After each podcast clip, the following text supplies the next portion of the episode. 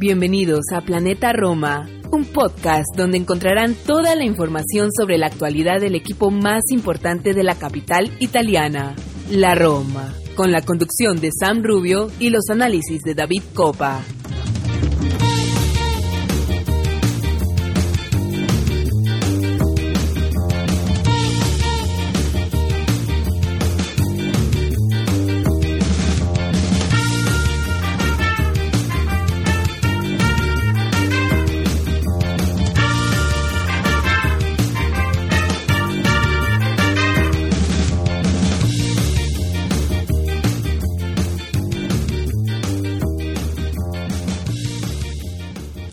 Tifosi y Alorosi, y bienvenidos al episodio número 116 de Planeta Roma Podcast. Como siempre, Sam Rubio les da la bienvenida.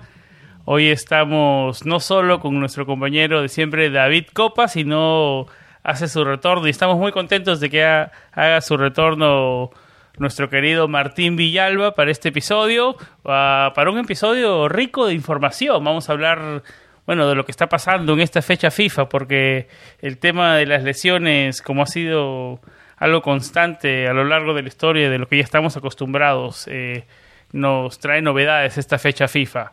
Em, que se está, que no sé, se siente más largo de lo normal. Tal vez ese, ese es una opinión personal. Se está sintiendo un poco más largo de lo normal.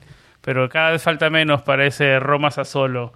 Eh, vamos a estar hablando, haciendo más o menos el resumen de las lesiones, lo que está pasando en la fecha FIFA, como lo decía, del septiembre que se viene, porque es un septiembre supercargado eh, que finaliza con un derby importantísimo, ¿no? Ya vamos a estar extendiéndonos en eso. Eh, quería, antes de cerrar el programa, también en este episodio quería aprovechar para tocar un poco la situación económica del club, porque varias personas, a David y a mí nos hacían las preguntas hace unos días, queríamos como más o menos explicar y dar algunos números de cómo va la situación de Friedkin y, cuál es el plan de ellos o de lo que se sabe del plan de ellos, eh, digamos, a un futuro inmediato. Y bueno, vamos a cerrar el, el episodio hablando un poco del tema calchomercato, porque se siguen algunos nombres que todavía se pueden desvincular. El nombre de Ensonsi, que sí, que no, que sí, que no, al final que no eh, Diaguara, se hablaba para Turquía, después como que se enfrió, vamos a estar eh, enfocándonos en eso y, antes de cerrar el programa vamos a hablar, hacer una previa, nuestra característica previa del Roma Sassuolo de este fin de semana que se avecina. Así que nada, sin más introducción, vamos a una pausa y regresamos con David y con Martín.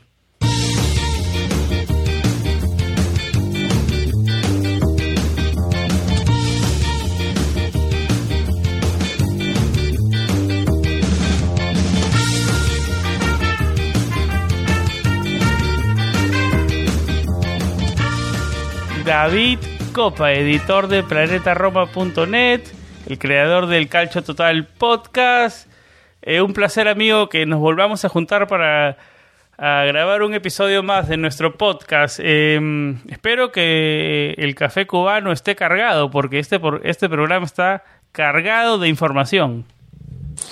Hola Sam, hola a todos los que nos escuchan, hola Martín que está de vuelta por acá con nosotros y y nada, sí, mucho café para esta, bueno, para los que nos escuchan.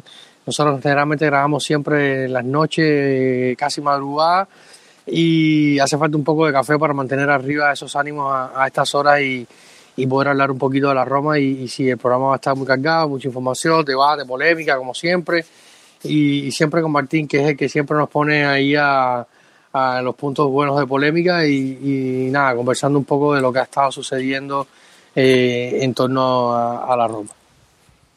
Martín Villalba, si el señor David Copa toma café cubano cargado, ¿usted qué toma a estas altas horas de la noche para grabar un episodio más de Planeta Roma Podcast? Bienvenido de regreso.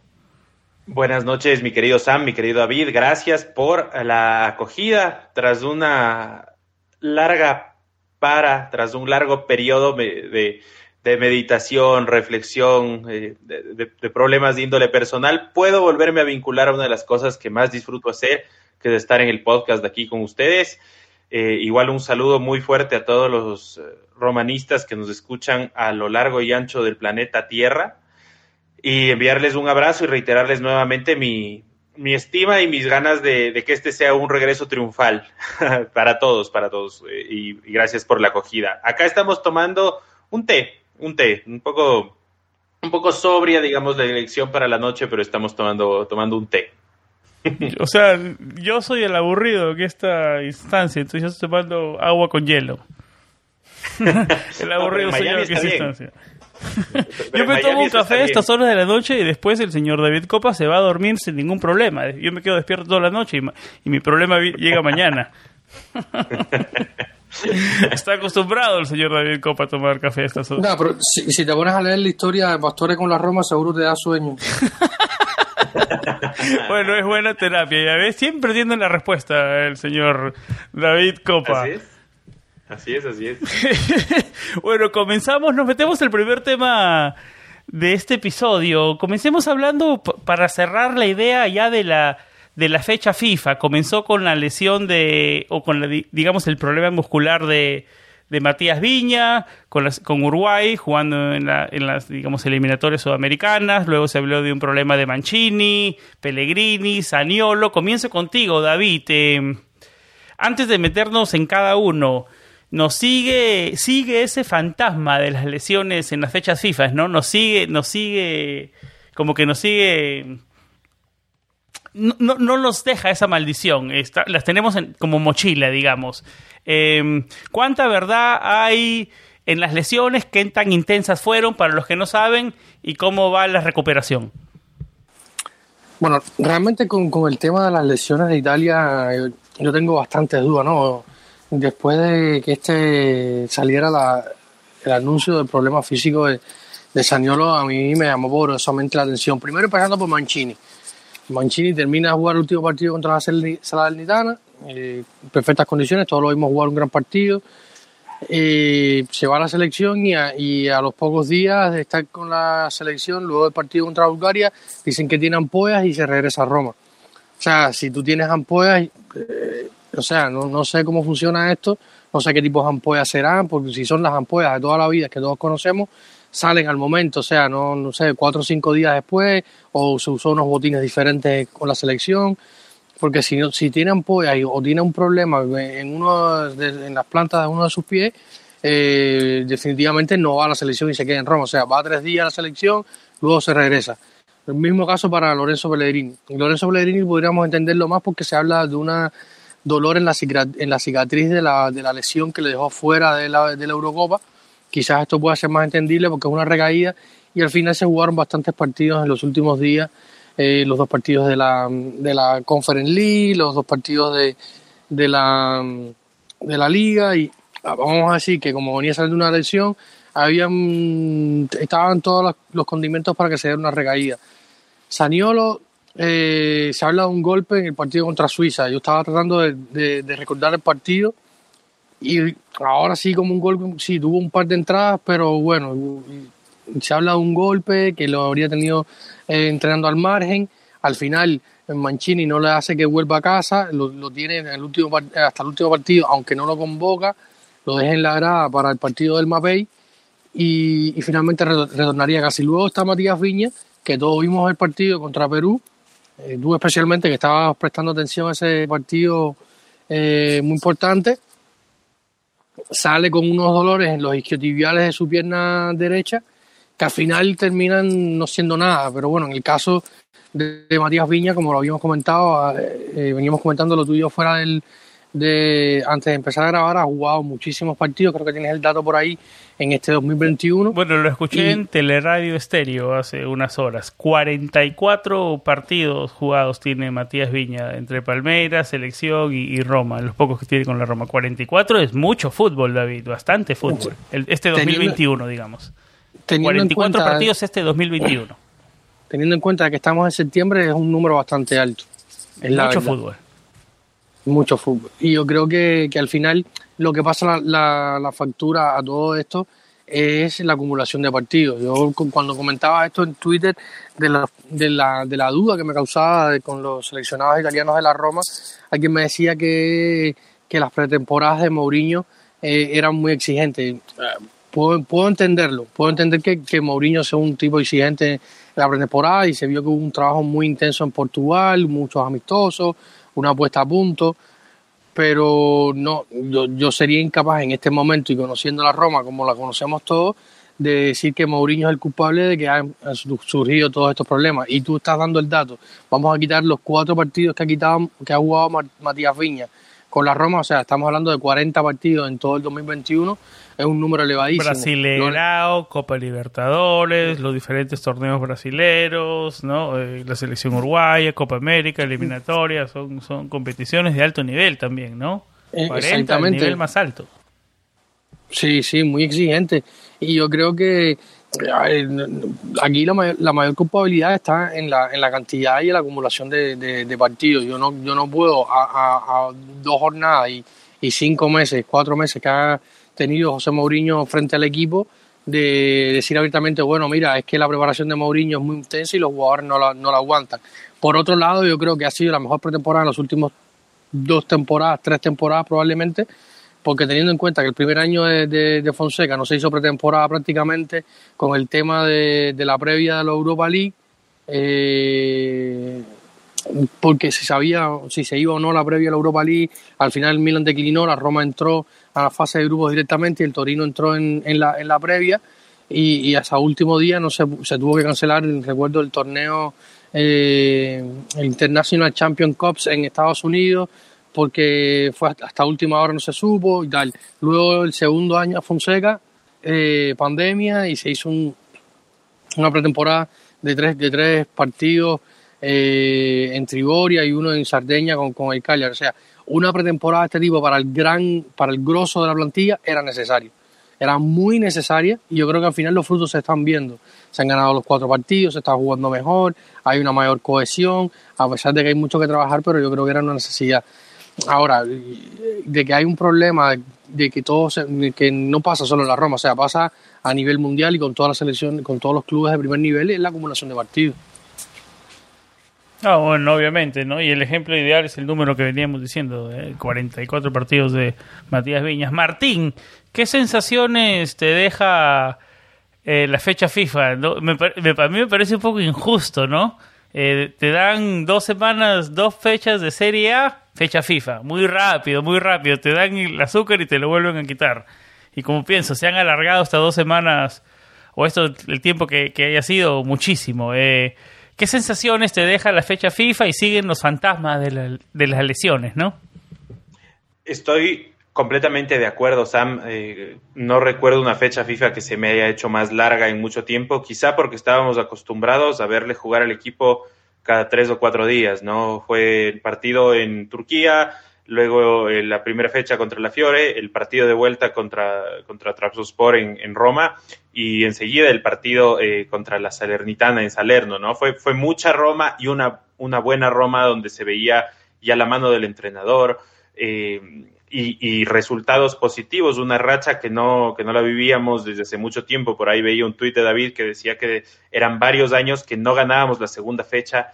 Eh, yo tengo la cábala de que cuando ganamos la primera fecha eh, siempre va a ser un buen, un buen torneo. Recuerdo que pasó algún tiempo sin que ganemos la primera fecha hasta el año que llegó Rudy García ese año arrancamos con una, una victoria, si no estoy mal, era en casa de Livorno o, algo así, 1-0. Sí, con, gol de, de, Rossi, de Danielino. Correcta, correctamente, en, en, extremis, pero eh, me da esa buena sensación. Respecto a la fecha FIFA, no tengo mucho más que acotar que lo de David, salvo dos cosas. Siempre eh, hay este, este terror, este fantasma que tenemos nosotros los romanistas sobre los hombros, ¿no? Que te dicen, eh, tuvo una pequeña molestia y cuando llega a Trigoria le hacen los exámenes a profundidad, resulta que son cuatro o seis semanas de baja, quince días, de, o, a mí, a mí me espanta, la verdad, me preocupa mucho el tema de Mancini justo de las, de las ampollas. No me preocupa tanto lo de Lorenzo porque ya creo que se lo ha descartado eh, médicamente, como lo vieron publicado en, nuestro portal eh, planetaroma.net. Y eh, lo de Viña me preocupa por dos razones sencillas. Porque cuando vi el Uruguay-Bolivia, em, como la mayoría de canchas por acá en, en, nuestras tierras, la del Campeones de América, Casa de Peñarol, con todo el respeto para los hinchas de Peñarol que pueden a veces se sienten aludidos o lo que sea, pero no está en el mejor estado. La vi regular, con, con chambas, con pedazos de, de, césped, y me da un poco de miedo porque creo que el día de mañana Viña va a tener una tarde algo complicada si es que arranca del lado de, Ecuador. Para los que no recuerden, yo soy ecuatoriano. si arranca Byron Castillo como, como, como lateral eh, derecho, ¿no? Porque va a haber un, un bonito cruce por ahí de, de, ida y venida, porque, porque son dos jugadores muy interesantes de mucho despliegue y espero que no se desgaste mucho en lo, en lo físico. Y esa era, mi, esa era mi pregunta, Martín, por ahí iba, porque no te preocupa que, bueno, se, se dijo que tuvo una lesión, después dijo solo fue, solo fue un problema muscular, eh, que está bien, pero sigue sumando minutos y yo lo veo muy difícil que sea titular el, el domingo y no sé, y empieza a afectar a la, Roma directamente, ¿no? No te preocupa en lo que se viene, no tanto de lo que, ok, no fue una lesión, pero de lo que se viene, de lo que suma minutos. Eh, como tú lo dices, un partido en Ecuador se van a matar, salen a matar en Sudamérica, lo hablábamos con, eh, con David y yo lo conversábamos, ¿no? Eh, antes, antes de comenzar el programa, en Sudamérica salen, salen con todo para su clasificación al Mundial. Así que es, lo, esa suma de minutos frente a Ecuador me preocupa de cómo salga de ese partido. Si ya viene, digamos, con problemas musculares, porque usualmente esos no desaparecen, ¿no? Así nomás. Y especialmente si sigues jugando después de tres días, ¿no? Cada tres días. Es completamente correcto. Ahora, eh, yo considero que dado la mala racha que venía teniendo Uruguay, eh, que se cortó, digamos, con esa victoria contra Bolivia, eh, entiendo a Tavares que lo ponga Viña, que, sí le da eh, más, eh, mayor despliegue, digamos, y mayor seguridad en ambas facetas, ¿no? Ofensiva y defensiva respecto del, del, suplente que ingresó el otro día, que tampoco es que lo hizo mal. Ahora, el partido, de lo que entiendo, el partido en, en, para, para Uruguay contra Ecuador en Uruguay es como hay una obligación de ganar y evidentemente todos irán, irán a mil. Y te digo una cosa, que en Ecuador, si bien la selección ha sido algo irregular, se le ganó a Paraguay in extremis, 2 a 0, pero con dos goles al final, y contra Chile fue un partido bastante, bastante parejo en realidad. Eh, si es que, o sea, aquí se dice que si es que hay un momento para ganarle Uruguay en Uruguay, es este, porque Uruguay, malo bien, eh, va sin Cavani y va sin Suárez y eso se lo ve acá como, como una ventaja que no se ha tenido nunca antes. Entonces, eh, ojo con Uruguay, es otro es tema de otro podcast, pero ese Uruguay es un equipo en, ese medio cancha de muy buen pie. Ya no es un equipo que te da la pelota y te espera atrás, es un equipo que te la quita y te la juega. Eh, obviamente que pierde mucho sin Cavani y sin Suárez, pero es un equipo, ojo con Uruguay. Sí, totalmente. Yo soy un poco pesimista al respecto. Yo creo que un empate sería un resultado magnífico para nosotros porque los frena a ellos y nos, y nos deja crecer también un poco, ¿no? Pero bueno, volviendo al tema Viña, eh, sí, justo me preocupa el tema ese. No lo veo a Viña siendo titular el, el día, eh, el fin de semana contra el Sassuolo, fundamentalmente por la sobrecarga de partidos y también por el viaje. Probablemente de nuestros jugadores es el que más, el que en distancia más, más viaja, no sé por ahí con Eldor, pero eh, debe ser el que viaje más largo tiene.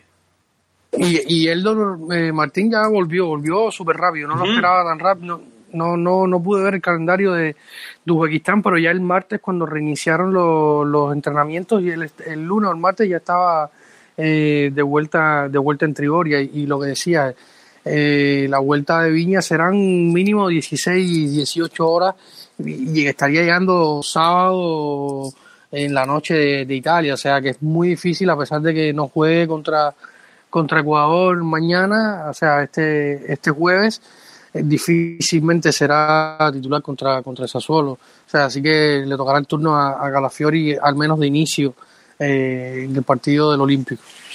Y en eso me quiero meter, es buen, buena transición al siguiente tema de, para este episodio, ¿no? Que es lo que se viene, porque se viene un septiembre... Antes, antes, antes, que, antes que saltes de, para cerrar la fecha FIFA, yo quería comentar dos, dos temas que fueron, o sea, hemos hablado de lo negativo y creo que, que, hay que hablar dos cosas que son muy positivas para la Roma en, este, en esta fecha FIFA. Una, el debut de, Jordan Beretú con la selección absoluta de Francia, que yo creo que, que era algo que, que, se venía pidiendo por la, por la afición romanista en los últimos tiempos. Eh, las últimas dos temporadas de Jordan Beretú han sido espectaculares y yo creo que, que, era algo merecido y había, por ejemplo, en Sonsi había estado ocupando posiciones en el en el 11 de, o sea, en las convocatorias de Cham, Tolizó también, eh, incluso Sissoko, que eran, o sea, eran jugadores más del técnico, pero al final no sé hasta qué punto estaban aportando más o, podían aportarle más a, a, la selección campeona del mundo. Pero lo cierto es que a mí me dio mucha alegría poder ver a Jordan Beretú, eh, algo que siempre hablaba cada vez que le hacía una entrevista a Jordan Beretú, comentaba eh, las ganas que tenía de ir a la selección francesa y yo creo que al final esto, esto es un gane por donde quiera que lo mire, porque al final va a estar rodeado de jugadores importantísimos como Pogba, Benzema, Kylian Mbappé, o sea, no es una selección menor, va a una selección muy importante con un nivel de trabajo y una profesionalidad descomunal que, que le va a aportar muchísimo a nivel personal y a nivel eh, futbolístico. Y la otra, la, la de Nicolás Zaleski. Nicolás Zaleski eh, saltó de, ha saltado de, de, las inferiores prácticamente de la Roma a una pretemporada espectacular con, con Mourinho, a, la selección polaca, que de la mano de, un viejo conocido de la Serie A como es Pablo Sousa, eh, ex entrenador de la, de la Fiore, y que en algún momento sonó para, para la Roma también, eh, se hizo con un puesto en la selección, en la convocatoria de la selección polaca, incluso debutó con, con Polonia ante San Marino en una oleada 7 a 1 donde él entró de cambio en los últimos 20 minutos, provocó un penal que luego fue anulado por el VAR y luego dio una asistencia para el gol de, del 7 a 1 que, también supuso el, el de, de, de Butska. Yo creo que, al final yo creo que había que mencionar esto, ¿no? Porque veníamos hablando de lo negativo, lo, lo negativo. No todo fue negativo. No todo fue, fue negativo también. Entre lo positivo podemos decir la vuelta de Saniolo a la selección, que era algo que también le hacía mucha ilusión al muchacho, aunque al final termina con, con otro problema físico para, para Saniolo. Hay que tomarlo con calma lo de Saniolo, ¿no? Eh, bueno. Yo creo que vamos por lo, por lo psicológico con el tema Saniolo. Al final están buscando de que, de que el chico esté involucrado, de que se vuelva a sentir un poco futbolista después de todo lo que ha pasado. Parte de, bueno, es buen, buen punto, ¿no? Es que están tratando, están tratando de de mimarlo un poco, yo creo, sobre todo Mancini, después que no lo llamó, la, no pudo estar en, el, en la Eurocopa, se lesionó jugando para Italia, yo creo que Mancini al final trata de, mimarlo un poco y, un poco de compensarlo. Bueno, ahora sí nos metemos al siguiente tema de este episodio. David, Martín, se viene un septiembre cargado, tenemos como rivales al Sassuolo, eh, tenemos ah, una visita por Conference League con el Sofía, en Las Verona, Udinese. El, el, el, mes termina, bueno, con un partido en Serie A, con un partido importantísimo que es el derby de la capital frente al Lazio el 26 de septiembre. Eh, y el 30 lo cerramos con una visita frente al Soria Luhansk en Ucrania. El partido contra el CSK Sofía es en el Olímpico el, siguiente partido de Conference League. Eh, David, y digamos, comienzo contigo. Es un, es un, es un fixture que, digamos, donde la Roma, si nos metemos especialmente en Serie A, sin tanto hablar Conference League, eh, eh, en papel debería seguir sumando de a tres o, es muy apresurado decir eso. Sí, ahora se viene, yo creo que se viene ahora la, parte que, importa, ¿no? Yo, creo que tam, en la, previa de la Conference League y estar jugando ya cada, cada tres, cuatro días le dio a Mourinho más o menos una idea de lo que puede exigirlo o no, cuáles son las rotaciones que puede hacer o no. Eh, al margen de que él al, principio declaró un par de veces que no, no quería hacer rotaciones y yo lo entendí, ¿no? Estas fueron discusiones que tuvimos en algunos grupos de WhatsApp, por Twitter, que por qué nos rotaba, de por qué nos rota. Y yo entiendo que cuando estás trabajando en un proyecto nuevo, lo, lo, la idea inicial es buscar la mayor compenetración en, tu once eh, titular, más cuando este once a última hora sufre algunos cambios, como fue la salida de Dincheco, la entrada de Tami Abran, eh, Cristante, que era, había, fue uno de los que trabajó menos en la pretemporada porque cogió unos días más de vacaciones por, por la Eurocopa. Eh, le hacía falta ver ciertas cosas y, ciertos, y, tratar de generar ciertos automatismos yo creo que al final se fue logrando el objetivo y ahora ese preludio de la temporada va a servir muchísimo para lo que se viene, porque va a ser muchos partidos seguidos hasta, la, hasta el próximo parón de la fecha FIFA que será en octubre. Eh, y este, y este mes que se viene de septiembre va a ser muy intenso. Como tú decías, es un calendario que, que no parece muy exigente, eh, Sassuolo de inicio, eh, luego tenemos eh, por ahí Gelas Verona, tenemos Udinese y Lazio por, por serie Pero si lo, bueno, claro, pero si lo hablamos de calendario y jugar cada tres días, tenemos que incluir el partido frente al Sofía, ¿no? Sí, está el partido contra CSKA Sofía y luego jugar contra el al final de mes contra los ucranianos del, del Soria. Eh, o sea, va a haber mucha exigencia. Ya empezamos con, con, con algún handicap con el tema de las lesiones. Inicialmente eh, no se va a poder tener a quizás Lorenzo se estaba evaluando, porque como decía Martín, fue descartada con una lesión mucho más grave, solo un resentimiento en la cicatriz de, de la lesión del que tenía en el flexor de, la, de, de una de sus piernas que le, la, que le imposibilitó ir al, a la euro. Habrá que ver cómo está Mancini. Hoy se habla que probablemente con Bula y, y Roger Ibáñez van a ser los titulares contra, contra el Sassuolo. Kumbula jugó el último partido, jugó, jugó los tres partidos de, de, esta ventana FIFA con, con su selección Albania. Eh, y, apuntan a que serán los titulares, pero ya empieza con un handicap y, va a tener que, invertir las rotaciones. O sea, quizás él pensaba abrir, Mourinho pensaba abrir, abrir con, con, contra Sassuolo con su once de gala y luego recibir al Sofía en el Olímpico eh, con, con, algunas rotaciones, pero parece que va a tener que invertir esta, estas rotaciones y vamos a ver cómo se puede adaptar.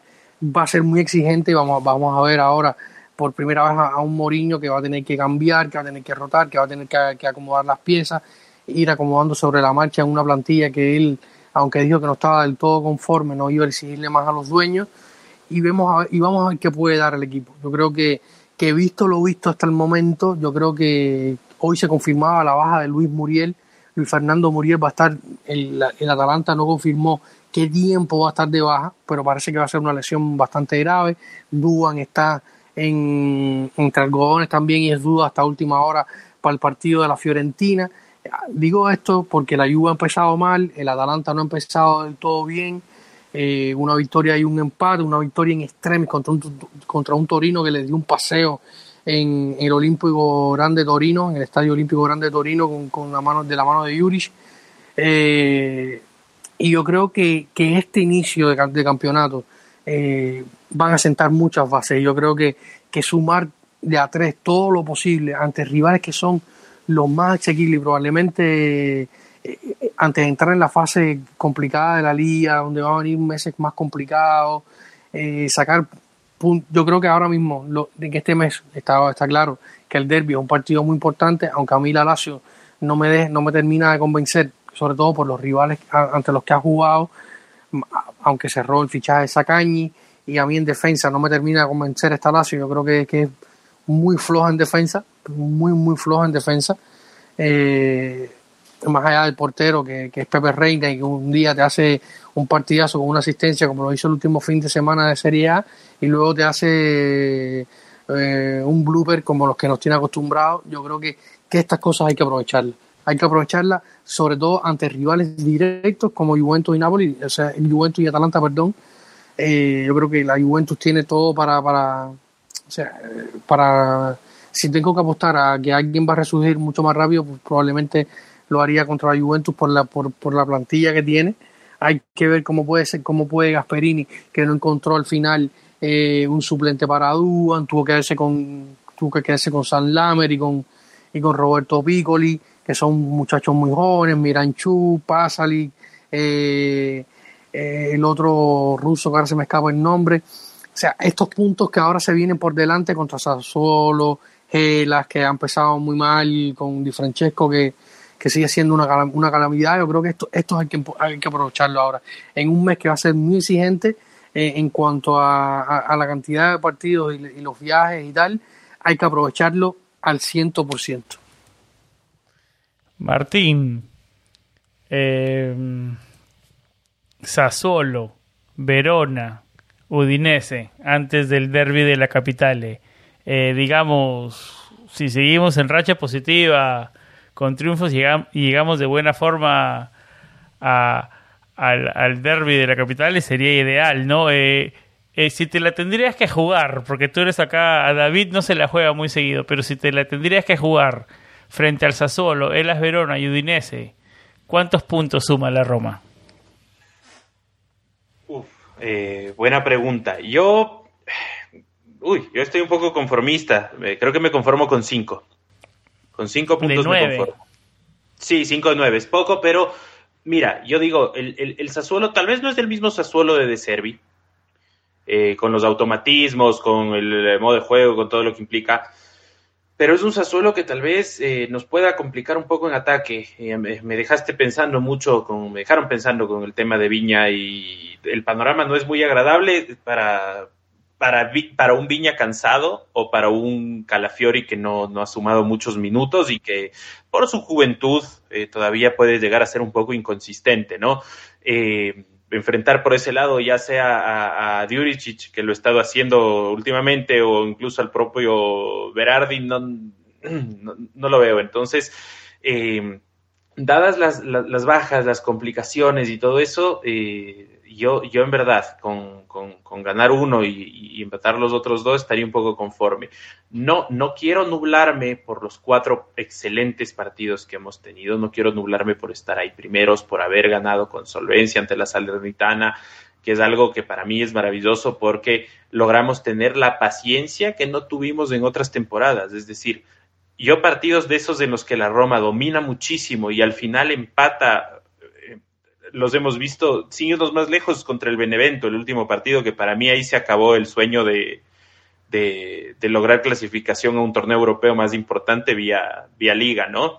Entonces, hay partidos que se nos complicaban muchísimo y veo cambio de mentalidad, pero yo soy timorato con, con, lo de los puntos. Ahora, eh, si es que alguno de ustedes lanza una cifra, también eh, no, se lo olviden, pero yo quería decir dos cosas más, ¿no? También nunca hay que olvidarnos que, malo bien, somos la Roma y siempre nos toca la, la, el camino del salmón, ¿no? Cuesta arriba y con, y con la corriente en contra. Entonces, eh, a ver, las lesiones son algo normal en la temporada. Yo espero tener menos lesiones esta temporada, pero es un factor que siempre nos vendrá acompañando. Venimos de, de años atípicos donde los jugadores tuvieron una interrupción en su, en su preparación física y algunos no les ha dejado resurgir, caso Smalling.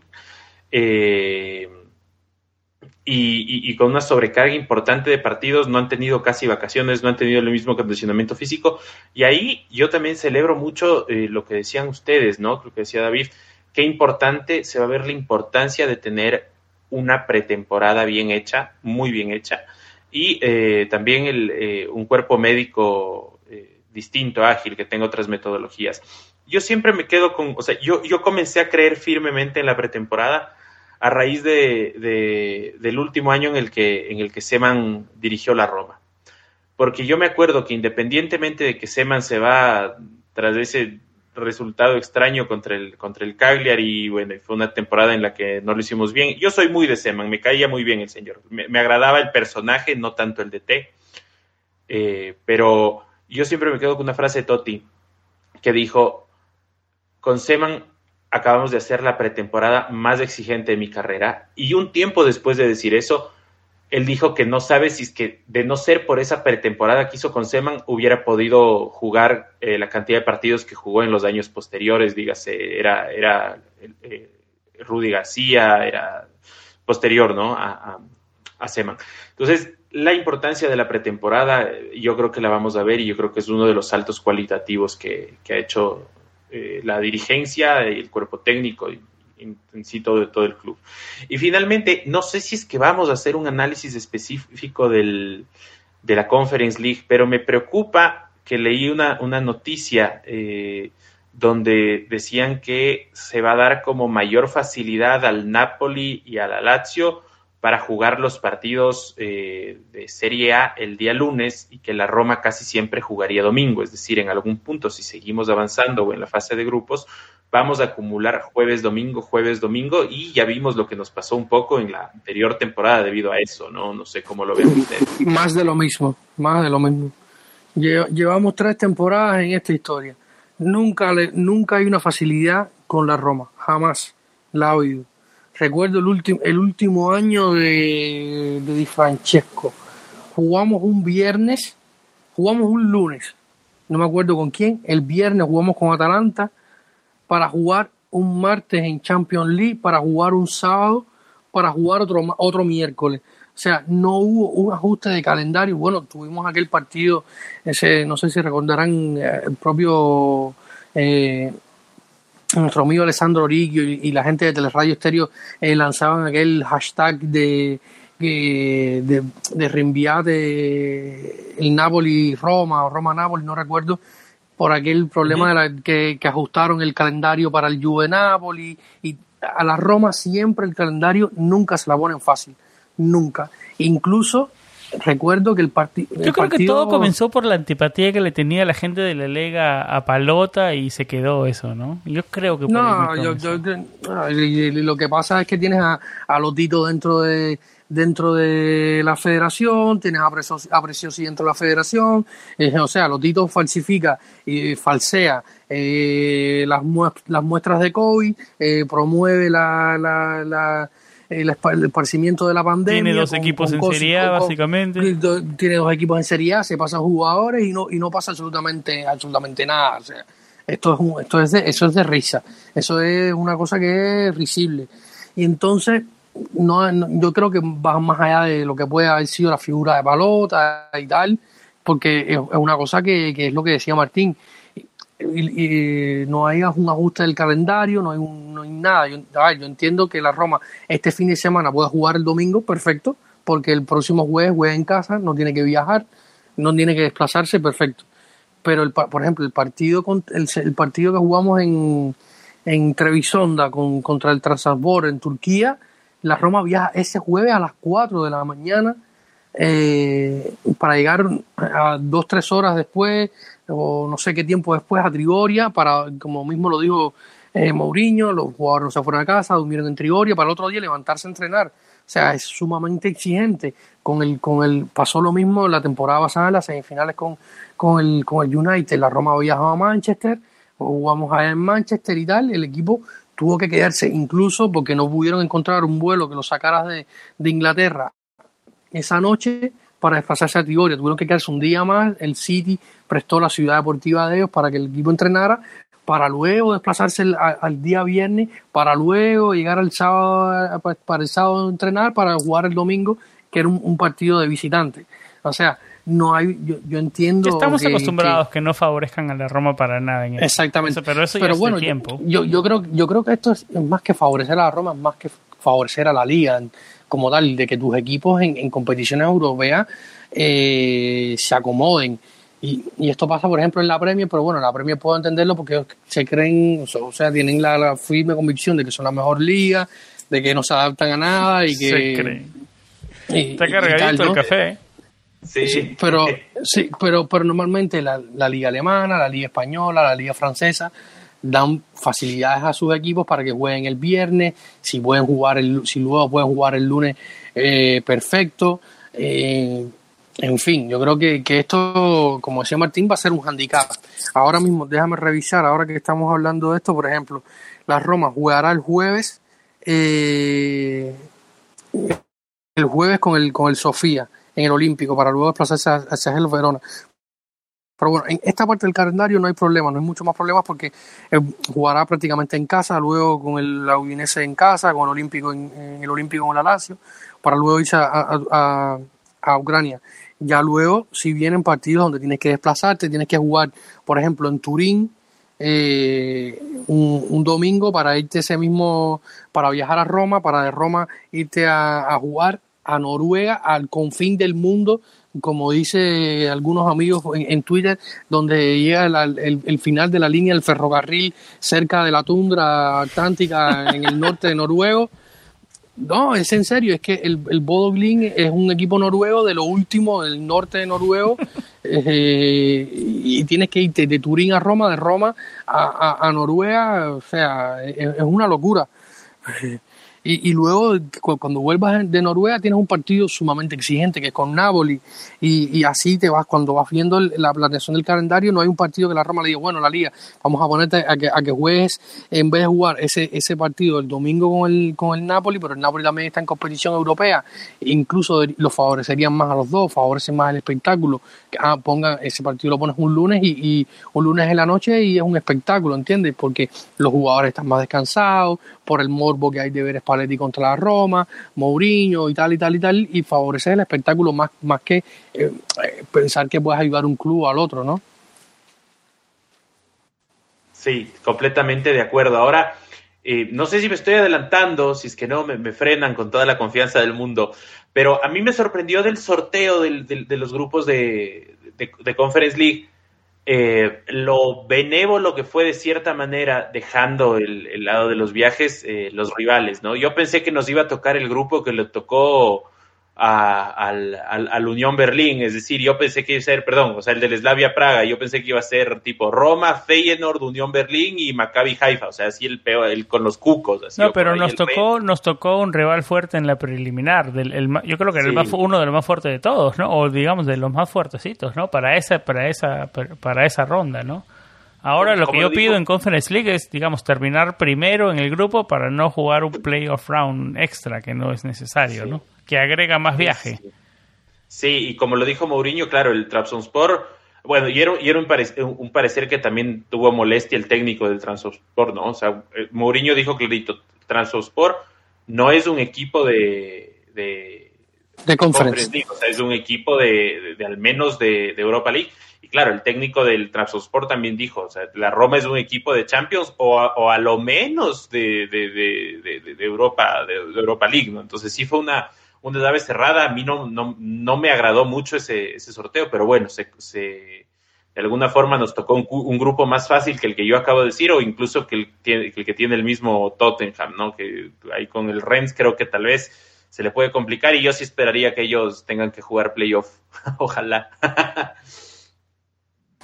no, ellos, ellos, ellos, ellos se confiaron mucho en, el, en la fase previa eh, recordemos que la Conference League no, no da puesto fijo a ninguno en, en, en, la fase de grupos y estuvieron que jugar con, con el Paco Ferreira, si mal no, mal no recuerdo, y se confiaron muchísimo. En Portugal rotaron a casi todo el mundo y salieron con una derrota de Portugal. Si va a ser un equipo con un poquito más de, de, identidad y con una plantilla un poquito más, un pelín más fuerte, ya te digo que a lo mejor se hubieran hasta quedado fuera. Se confiaron muchísimo en, ese, en esa eliminatoria. Pero bueno, al final un equipo fuerte, con una plantilla muy, muy vasta, pero coincido con Martín. Yo, yo había, había un, un, equipo que no quería verlo ni en pintura, que era el eslogan de Bratislava. me trae pésimos recuerdos. No, no tengo nada, no es nada personal contra Luis Enrique, es que no, no me y el, y el otro era el club. No, y yo quería, el, no, más bien yo lo quería, yo quería revancha con el Slaven Bratislava. No, no, no, no. no Esa sí revancha, revancha, La Roma, la Roma no es un equipo de revancha, todas no, las revanchas de la Roma le salen ese, mal. Ese, ese, equipo me dejó marcado, no sé por qué. ¿Te acuerdas el Okaka en vez sí. de Totti? Okaka en vez de Totti. No, y puso a creo que fue a, no me acuerdo, fue a Toneto Cassetti, lo puso de central en el primer partido en, en Eslovenia. bueno, no son muy buenos recuerdos, Slavan Bratislava. Eh, bueno, algo más para cerrar este tema de lo que se viene. Estamos, eh, digamos que estamos de acuerdo todos que lo más, sumar lo más posible. Yo soy más un poco más optimista que Martín. Eh, son dos partidos en casa frente al Sassuolo y el Udinese y un partido fuera que es el, eh, el Udinese. El Udinese es un equipo que, o sea, no, yo, yo mínimo siete puntos de los nueve, mínimo. Yo, yo pienso que a Sassuolo se le puede ganar, más allá de las dificultades con las que vamos a llegar, como decía Martín, me preocupa Calafiori. Yo creo que Calafiori, de, de los muchachos que están hoy en el primer equipo, de los, de los que más ha involucionado o los que o, o, el único que no ha evolucionado. Creo que hay una evolución. ¿Te la juegas con los puntos cuántos mínimo? No, no, yo no hago quiniela, no me pongas en esa situación. Madre mía, no se la juega nunca. No, no, no, no, no, eso es mala suerte, eso yo soy supersticioso con deberíamos la Roma. ganar, yo, deberíamos ganar los partidos en el Olímpico y como mínimo un empate de visita, de 7 de 9, yo sí me la juego. 7 de 9 y estoy, digamos, aceptable. Mira, fijo, fijo, le, fijo le vamos a ganar a Gela Verona porque el pobre Di Francesco no levanta necesita un trabajo vudú. Y ese es el, y ese es el partido fuera del Olímpico, los otros dos son en el Olímpico. Sí. Eh, Yo creo que, como tú, en resumen, como tú lo dijiste, estos tres puntos de comienzo de temporada valen igual que los de final de temporada. Que hay momentos buenos y bajos del equipo, claro que sí. Pero estos puntos, estos tres puntos valen igual que al final del año. Así que hay que sumarlos. Son los puntos que usualmente extrañamos al final de temporada. No, yo, sobre todo, so- sobre todo porque se vienen esta, esta, esta jornada partidos importantes de, de, de, de tus rivales directos. O sea, tienes un Napoli Juventus, eh, que vamos a poner un empate Napoli Juventus. Eh, un empate Atalanta-Fiorentina, que la Fiorentina a mí me dejó muy buenas sensaciones con italiano. Y encima tienes un Milan Lazio eh, el domingo. O sea, vamos a poner que los vamos, vamos a ir por, por, lo, por la media. Tres empates en estos partidos. Tú sacas una victoria de tres puntos ante Sassuolo y ya, estás marcando un precedente importante. Y luego, sea, luego la siguiente jornada, mm, Salernitana Atalanta, eh, Juve Milan, tienes un Juve Milan cuando está, cuando tú estés jugando con el con el Hellas Verona en, en el Bentegodi. en el Bentegodi, eh, hay un hay un Juventus Milan y tienes un Udinese de Napoli eh, en Friuli eh, y un una- un Atalanta Sassuolo luego, o sea, la- la- el calendario está de una manera eh, que si la Roma logra sacar Aprovechar, puntos, aprovechar aprovecha- es la palabra. a sacar la mayor cantidad de puntos posible, yo creo que, que es una ventaja, marcar una ventaja importante y eh, para meses para meses que se vienen después, porque la Roma, como te decía, tendrá un mes muy complicado, creo que era noviembre, si mal no recuerdo, déjame revisar por acá, que es un mes que, que está súper cargado, es el, no, es el mes de octubre. Octubre tienes Empoli, Juventus, Napoli, Cagliari eh, eh, Milan. y Milan. O sea, tienes un, Y, un- y el además- viaje, y el viaje y el viaje a Noruega. del Entre y el el Juventus y el. Napoli tienes un viaje a Noruega. Entre el Juventus y Napoli. o sea, octubre es un mes que está complicadito. Y luego noviembre también, no, noviembre no tanto, pero ya yo- el mes de, todo lo que se gane la Roma en, en este mes de, septiembre, en, en octubre, lo podrá necesitar. Yo creo que, va por ahí. Bueno, está resumido, yo creo, y cerrado el tema de lo que se viene en septiembre y para la Roma, así que mm, esperemos que se cumpla, ¿no? Y, que el, el- el equipo sume y sume de a tres seguido. Eh, David, Martín, nos metemos al tema de, los Fritkins y hablar un poco de los números del equipo. Yo sé que no es un tema, digamos, que le guste tanto a mucha gente, pero también mucha gente nos lo preguntaba, David, porque eh, se habla, hubieron reportes que fue la Roma el equipo que más gastó en este calchomercato. Eh, hay un número importante que, a ver, los Fritkins hasta ahora han gastado, aparte de lo que compraron el club, 248,3 millones de euros. Es casi un cuarto de billón con, con una B de dólares.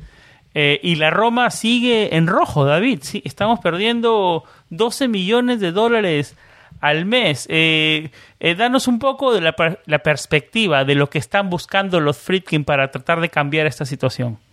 En los últimos meses ha habido una, una noticia que ha sido recurrente, sobre todo lanzada por, por la Gaceta y muchas veces secundada por, por el Tempo o Corriere, de, de que los, los Freaking mantienen la idea de buscar eh, un partner eh, que les ayude a, a solventar la economía del club eh, para poner dinero líquido en, la- en las cuentas, en unas cuentas que están evidentemente muy deterioradas por la situación en que agarraron el club y luego se fueron a- acentuando con la, con la llegada de la pandemia que, que produce el COVID, ¿no? Y yo creo que, que este, este es el punto interesante. Estábamos, si está- creo que tienes la información delante, estoy hablando un poco de memoria y yo con estos números y cuentas soy un poco, un poco malo, pero la Roma está perdiendo 12 millones de, de- de euros Al mensuales. O sea, estamos hablando de son números prácticamente insostenibles. Tú me decías algo interesante cuando preparábamos el, el programa, es que ellos quizás no preveían esta situación así del todo, pero eh, cuando haces, tú haces la compra a una empresa que, evidentemente está en números rojos y en, y en un y en una y en un mundo como el del fútbol que está hoy en deterioro económico por la pandemia, evidentemente ellos tienen que haber echado un poco la vista adelante y haber pensado esto, o sea, haber previsto. Está presupuestado esto, ¿no? Digamos, hasta, hasta un cierto punto, hasta que ellos encuentren el, el, inversionista ideal. Digamos que el reporte que hay es que quieren encontrar un socio que sea dueño 40%, digamos, para ellos seguir teniendo la dirección del club y que sea un, un socio que sea dueño del 40%, 40 pero pasivo, que digamos que no tome tantas eh, decisiones, que los deje a los Friedkin trabajar, ¿no? Ese Exactamente. Es el, ese es el perfil de inversionista que están buscando. Para Exactamente. que y esto, desaparezcan los 12 millones al mes, digamos, eh, en, en, lo, en, lo, en lo más pronto posible y empiecen a estar, así sea, no sea mucho en verde, a estar en verde, a, estar en rojo, porque por más, y podemos conversar, David, tú y yo, eh, y lo hemos conversado, digamos, eh, los Friedkin son mucho, mucho más eh, adinerados que Palota, cuatro veces más, hasta cuatro hasta cinco veces más.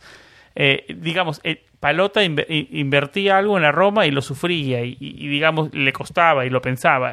no digo que los Friedkin no, ¿no? pero tienen una cantidad de, dinero, eh, a ver, de riqueza, digamos, que tal vez hasta disfrutan de gastar esta cantidad de dinero en sus inversiones. No estoy diciendo que, la gasten a lo loco, pero disfrutan en, gastar un cuarto de billón de dólares, aparte de lo que han comprado, del precio que ya habían gastado en la Roma, ¿no? Mira, pero a ver, pero son números importantes los que tienen que solucionar. 339 millones ha ascendido la deuda al 31 de julio. Eh, esto, era hasta, esto, era hasta el 31 de julio. son estos números, ¿no? Sí, no, yo, yo creo que también hay una parte que va ligada a algo que ellos intentaron, que era hacer una venta, una compra al alta eh, del, restante, creo que era el 10 o el 20% restante de las acciones que faltan, que están en... Que están en bolsa para tratar de completa, completamente sacar al equipo de eso, ¿no? Exacto. A la sociedad, digamos sacar al club de la, de la cotización en bolsa y esto va ligado a la compra de estas acciones que están en manos de accionistas minoritarios que no están relevadas, no, sea, no se revelan su identidad, eh, para luego tener el 100% de las acciones del club que va ligado a esto de poder buscar otro, otro inversionista. Ellos, quieren trabajar con JP Morgan, ¿no? que es Chase, que es uno de los más este, poderosos de Estados Unidos. ¿no? JP Morgan fueron los que los introdujeron a la Roma y, los que llevaron un poco el, papeleo del tema de la compra del club y tal. El punto de hablar del tema de, la, de la, economía es porque va mucho ligado primero al tema de que se dijo de que la Roma es el equipo, o se ha dicho, se ha repetido, de que el equipo es el que más ha gastado en este, uno de los clubes que más ha gastado en Europa en este verano. Pero esto es hipotéticamente, o sea, esto es virtualmente, porque es el equipo que más se endeuda probablemente. Exactamente, eso es la mejor manera de decirlo, ¿no? Yo creo, probablemente no sé, yo, yo, creo que sí, porque los, digamos de los, de los 90 y algo que se hablaban, 40 y algo son de Tammy Abraham, y esos 40 no han salido. ¿Cuántos han salido? Menos de 10, ¿no? ¿De creo unos 5 6, no sé, creo que fue, ahora estoy hablando de memoria. 4 o 5 años. Sí, se, pagó, se pagaron 5 fijos, de, de Eldor se pagaron 2.5, eh, de Rui Patricio no se ha pagado nada hasta que no se reciba lo de Paul López.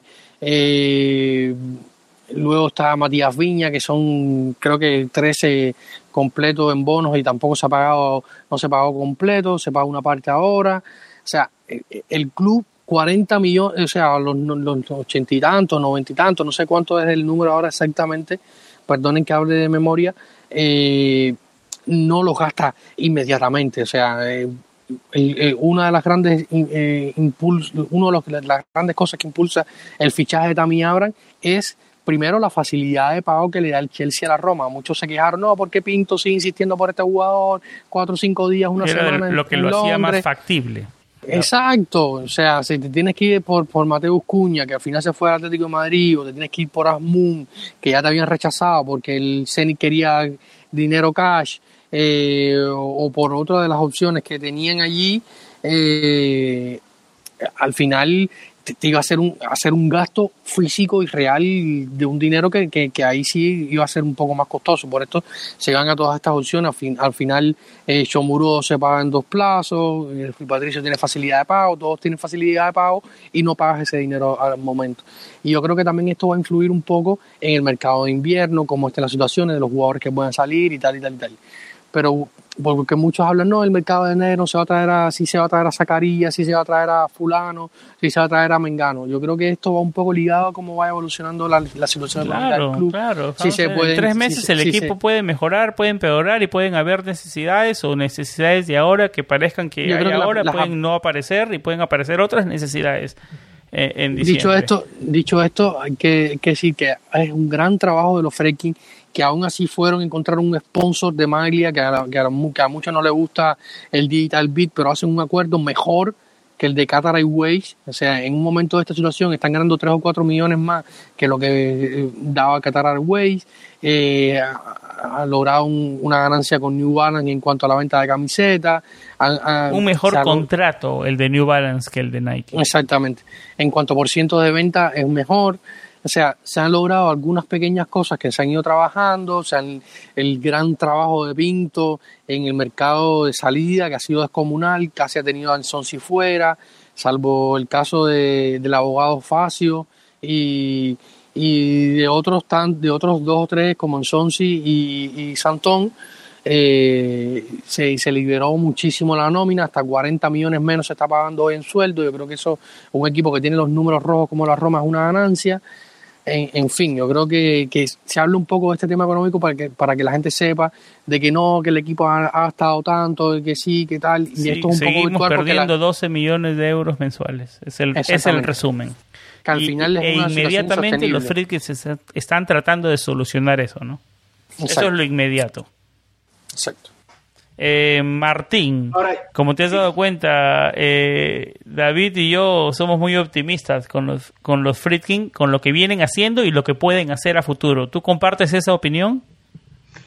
Yo justamente les iba a decir que, que si bien el tema de los 12 millones es una cifra que, que, que, pega duro, ¿no? Es una cifra que pega duro y se dice fácil, pero 12 millones es muchísimo dinero en pérdidas. Pero bueno, yo creo que si alguien puede sacar adelante esto...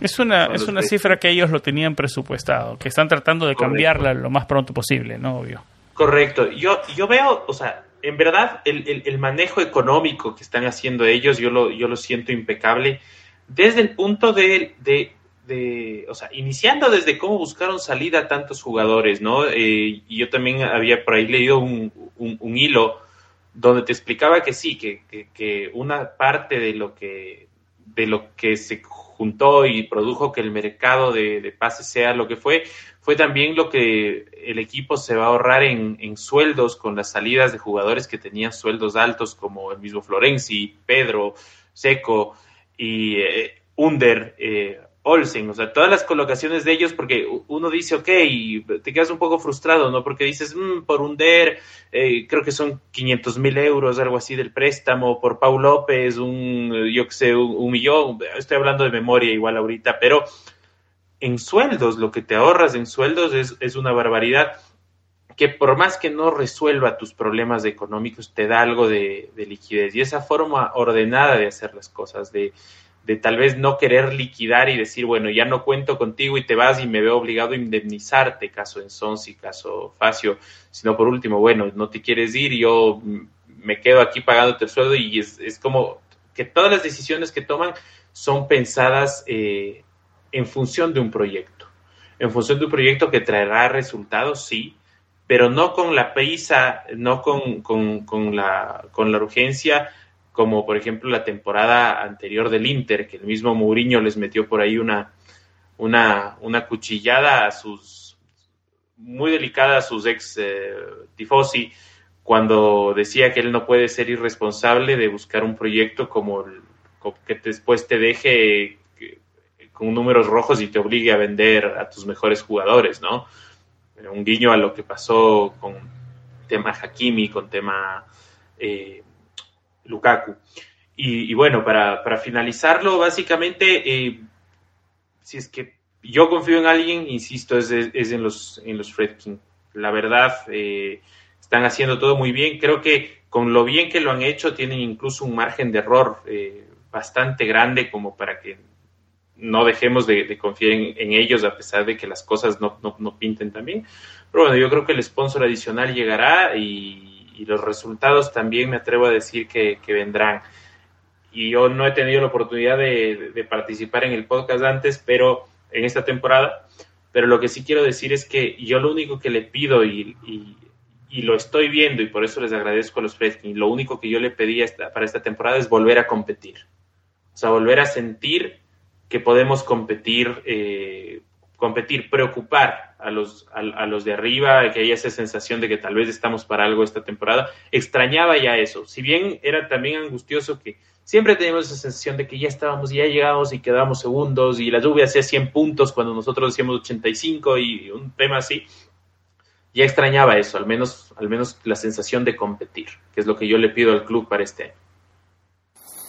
Y, Martín decía algo importante que, que, da mucha más importancia al tema económico y es los resultados, porque eh, al final las predicciones pretemporada dicen que la Roma no podrá llegar a Champions, que no, que sí, pero para los Fredkin, para la directiva, para Mourinho, para Pinto, saben que es sumamente importante llegar a puestos champions. Cerrar la temporada en un cuarto lugar eh, será para las cuentas oxígeno puro.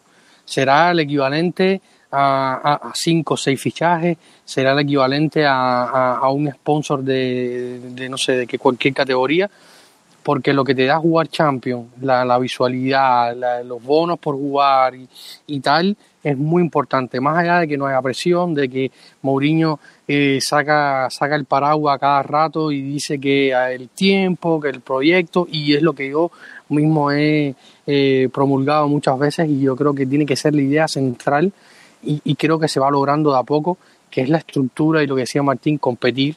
Eh, la Roma nos tenía acostumbrados a que, bueno, sí, perdimos el segundo lugar, con Luis Ruiz se desinfló, se desinfló Spalletti, se desinfló eh, tal y más cual, pero desde Di Francesco para acá, eh, al menos en liga hemos ido retrocediendo, hemos ido perdiendo protagonismo, eh, producto de, malas temporadas de fichaje, producto de... Tratar de, salir del tan mercado de Monchi.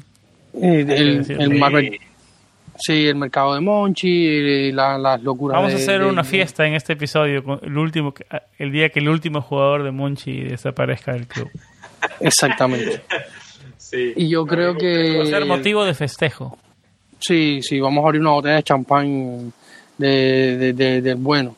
Y yo creo que, que, esto que decía Martín es importante, los resultados. Y yo creo que, que lo que venía comentando. Al final de la temporada va a ser muy importante, más allá de que todos no se lo marquen, pero la directiva sí confía en muy mucho. Yo estoy casi seguro de esto, no, no ha habido confirmación. O sea, esto es una. Estoy siendo un poco presuntuoso y, especulando un poco, pero es algo que es un poco evidente, sobre todo por cómo está la economía, de la importancia que tiene entrar en Champions para la próxima temporada, sobre todo para la economía. Que más allá de lo que, hoy el fútbol, aunque a mí no me gusta mucho en particular, va muy ligado a lo que pasa en las oficinas y sobre todo en la parte económica. Y, y, lograr un puesto en Champions sería sumamente vital para, para, para esta Roma y sobre todo para la directiva que están haciendo un trabajo monumental. Yo creo que, como lo decía Martín, yo creo que no había, si hubiera llegado otro dueño, a no ser que fueran unos árabes que tuvieran siete pozos de petróleo y, y convirtieran a la Roma en otro PSG, no iba a haber otra, otra directiva. O sea, estamos hablando ya con, con el periódico el lunes abajo del brazo y sabiendo que están los fracking aquí, pero eh, el orden, la, profesionalidad, eh, y la coherencia en muchas cosas. Y lo decía Martín, el mercado ha sido pragmático. Eh, a lo mejor eh, los acuerdos que intentó buscar Petraki, que buscaron los que estaban antes, eh, Fienga, que estuvo casi a, cargo del último mercado porque no había director deportivo, no eran los mejores acuerdos porque no querían regalar los jugadores, o cosa que se dice hoy mucho en las redes, que, que Pinto al final no hizo tan buen trabajo porque lo que hizo fue regalar jugadores. Tenía que regalar los jugadores, si así fuera, había que hacerlo porque el club necesitaba ese oxígeno que significa tener 40 millones menos en nómina. O sea, por eso se deja ir a, a, Edin Checo, pues, que te quitas un sueldo monstruoso encima, te quitas el sueldo de Florenzi, más allá de que Mourinho intentó quedarse con él eh, y, otras cosas que al final se traducen en, números verdes para la Roma y al final algunos hablan un poco quizás del desconocimiento, estando un poco más alejados del, de la realidad de la Roma, que, nosotros estamos más metidos en ello y yo creo que esto al final importa muchísimo. Sí, el, el, thread, el thread de Twitter que tú, el que te referías Martín es de, de, un amigo, de un amigo mío que lo conozco, Jory, que está incluido en mi, en mi chat de la Mágicas y la verdad que hizo un buen trabajo y lo voy a poner tal vez en el, en el link, está en inglés, pero hizo un buen trabajo y, en, en, en, más o menos explicar, porque uno ve a Roma invirtiendo 97.75 millones y de net spend 95.53 este mercado, dice la Roma está muy bien, está está está está no para adelante, las cosas también se está convirtiendo en un nuevo PSG, pero la realidad es que estamos en pérdida de 12 millones al año. O sea, eso, eso lo único que significa es que los nuevos dueños están metiendo una inyección de dinero importante al club, pero las pérdidas siguen. Eh, pero bueno, eh, y explica, bueno, Jory ahí explica lo que significa la amortización y un contrato de 12 millones y te da ejemplos. O sea, es, es, un, es un buen thread que también les voy a poner también en, los show notes para que la gente explique, entienda, ¿no? Pero digamos, e, es, es, es, es más o menos sencillo, ¿no? A ver, un contrato de 12 millones a tres años son 4 millones por año, digamos, con un, digamos que es un salario de 2 millones, o sea, estás en, al año estás soltando 6 millones, no los 12 inicial porque no estás contando el sueldo. Entonces, cada año vas amortizando, no 6, porque el salario no se amortiza, sino el, precio original, 4. Cada año que pasa vas amortizando 4 en, este, en esta situación, ¿no? Entonces, así más o menos se maneja más que todo en Italia. Eh, pero bueno, David, antes de. Antes, Martín, antes, algo de decir antes de los Friedkin. Yo creo que todos somos positivos para el futuro de lo que pueden hacer los Friedkin. Martín, David. Absolutamente. David, ¿algo más que agregar? No, completamente. Podemos pasar al siguiente tema. A ver, eh, Calchomercato, David, Calchomercato, porque aunque se cerró la primera semana, los primeros días, bueno, el 31 de agosto en, en, Italia han habido novedades. Se hablaba de, de Aguaral Galatasaray, pero después se enfrió. Se hablaba de que en sí tenía todo listo con un equipo de Qatar, pero al final se queda en el equipo. Eh, ¿Cuáles son las novedades de estos dos jugadores y, y, si, y, si es verdad que todo más frío que caliente? ahora mismo el tema de Aguara creo que se cae. Al principio pensé que se podía, pensé que se podía llegar a un acuerdo, pero creo que el tema del golpe de Estado en Guinea y, tener que detener al jugador por allá quizás también influyó un poco. Eh, la Razaray del mercado turco cerró, el mercado turco ya se ha cerrado y incluso el conjunto turco eh, fichó un, mediocampista que del familizado, el hijo de, Paulo Sonsao, de hecho, que, que, es un jugador portugués que muchos conocimos de, los que tenemos algunos añitos más lo vimos jugar, sobre todo en el Atlético de Madrid. Eh, y ya creo que el tema de Aguara está cerrado, que había la intención de dejarle salir, sobre todo para dejar un puesto libre, intentar sacar a, a, a Ensonsi al, al, coste que sea. Al final el mercado en, en Qatar creo que está abierto hasta el 30 de septiembre. Eh, quedará un poco de tiempo, pero parece que el jugador no se quiere mover de ninguna manera. Prefiere seguir comiendo sushi los domingos en un restaurante de Roma y viendo el PSG que, que irse a jugar fútbol. Leía los otros días las declaraciones de, de Riverí que, que se fuera a, a Salerno a, jugar. Eh, probablemente no sé ni qué sueldo tendrá, pero probablemente mucho menos de lo que le ofrecieron a, a, en Sonsi en Qatar, pero quiere jugar y aquí se entra lo que decía Pinto de Pedro, que al final se le respeta la decisión porque vino, le tocó la puerta y le dijo, amigo, quiero jugar al fútbol, me da lo mismo si es el Alacio, y allá se fue, o sea, quería jugar al fútbol. Y yo creo que esto eh, se, se, se respeta. Y en Sonsi es un hombre que, un futbolista o como profesional, no se respeta porque hay muchos jugadores y muchas personas en el mundo queriendo estar haciendo lo que les gusta y este, esta persona desea estar no haciendo nada y, vivir del cuento. Eh, la situación con el sí es complicada, se seguirá pagando y todo. O sea, y, había una, se, comentó en algún momento que para poder eh, negociar su salida con un bono, pedí un bono de, unos, un millón y tanto, eh, algo que la Roma no estaba dispuesta a pagar, en fin, se, se pusieron las complicaciones, la situación complicada y al final se va a quedar en Roma. Esperemos que, que haya una un punto de inflexión eh, para sacarle, pero la situación ahora mismo es que ni, ni en Sonsi ni Diaguara van a salir, al menos Diaguara cuenta para el primer equipo, poco o nada, pero, pero estará ahí con el, con el primer equipo y quizás vea algunos minutos, sobre todo en, en, en, la Conference League. Un Diaguara que parece que fue rescatado por los Free ¿no? Que se quedó atascado en su país porque fue a jugar las eliminatorias y al parecer hubo un golpe de estado. Al final fue rescatado por el avión privado de los freaking David. ¿Tienes esa información? Yo lo que tengo entendido y lo que publicó France Football es que varios clubes europeos eh, se pusieron de acuerdo para, para contratar un vuelo charter y sacar a varios jugadores. Eh, luego leí también que Navi Keita había, se había puesto con algunos jugadores de la selección de Guinea también para bajar un vuelo. O sea, no me quedaba claro de que los fracking hayan no, o sea, no, no, lo leí, no vi ninguna información al respecto de que los fracking hayan mandado su, su, su avión privado a buscar a, a, Diaguar, no, no, eso sí no, no me queda claro. al final lo importante es que regresó, ¿no? Porque sí, sí, eso ya va más allá del fútbol, ¿no? Sí, una situación bien fea. Algo que, que agregar de, del calciomercato Martín, ¿qué te pareció el trabajo de Tiago Pinto? Eh, no, no, te hemos tenido en el podcast. Eh, a David y a mí nos pareció un trabajo más que aceptable, ¿no? Eh, ¿Tú cómo la ves?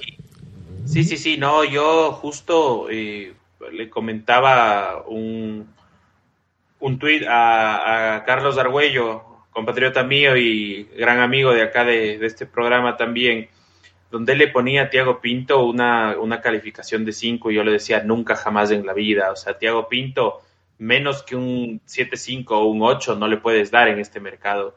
O sea, tal vez, tal vez eh, la, única crítica que se le puede hacer es el tema de que eh, no llegó el mediocampista que, que, tal vez pedía Mourinho, pero ya fue explicado a cabalidad que si no llegó fue porque simplemente parte de ese presupuesto se destinó a cubrir la baja de Spinazzola, ¿no? Y con un gran jugador que llegó también como es Viña. Conseguirte un lateral izquierdo de la solvencia de Viña en un mercado como este, por el costo que lo conseguiste, para mí es una cosa, una cosa increíble. Yo creo que, que, si no fuera por Shomurodov, que tal vez era el gran tapado, ¿no? Donde mucha gente decía, ah, ¿cómo vas a pagar tanto dinero por el suplente de, de Pandev y Destro? Y todos están viendo que es un, tipo con una técnica impecable, pero si no fuera por, por, lo tapado que estaba Shomurodov, yo creo que el gran tapado del mercado habría sido Viña, que tal vez para los que no ven mucho fútbol acá de,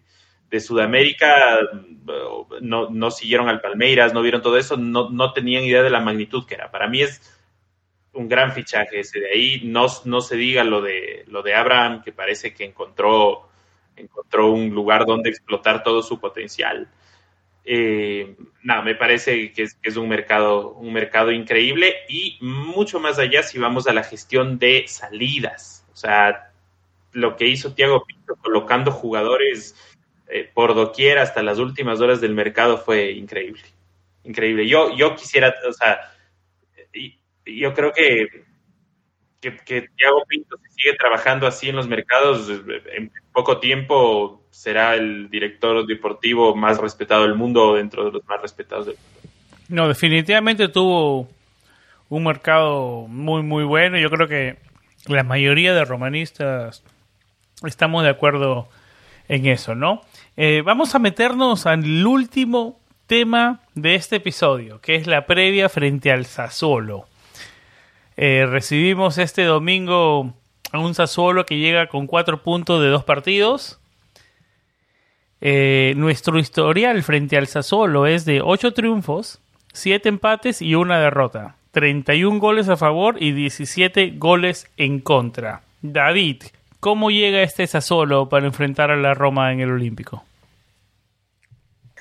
No, eh, como, como, como había dicho Martín hace, hace unos minutos, no es el no, no vamos a esperar al, al Sassuolo de, de Sherby porque evidentemente viene un proceso completamente diferente con un entrenador que se está adaptando a la Serie A, que como es Dionisi, que había hecho un gran trabajo en la, en la Serie B y que o sea, ha sufrido algunos cambios, eh, decidió salir, decidió dejar ir la última jornada a, Francesco Caputo, que a mí me parece uno de los mejores delanteros que hay en la Serie A, a pesar de su edad y que irrumpió bastante tarde, para apostar por la juventud de, de Raspadori, que lo vimos recién con la selección hacer eh, goles y, y, por Escamaca, un ex canterano de la, de la Roma que, que, tiene mucho futuro y quizás que en, el norte italiano con, con, el Sassuolo encuentre la estabilidad que necesita para, para explotar finalmente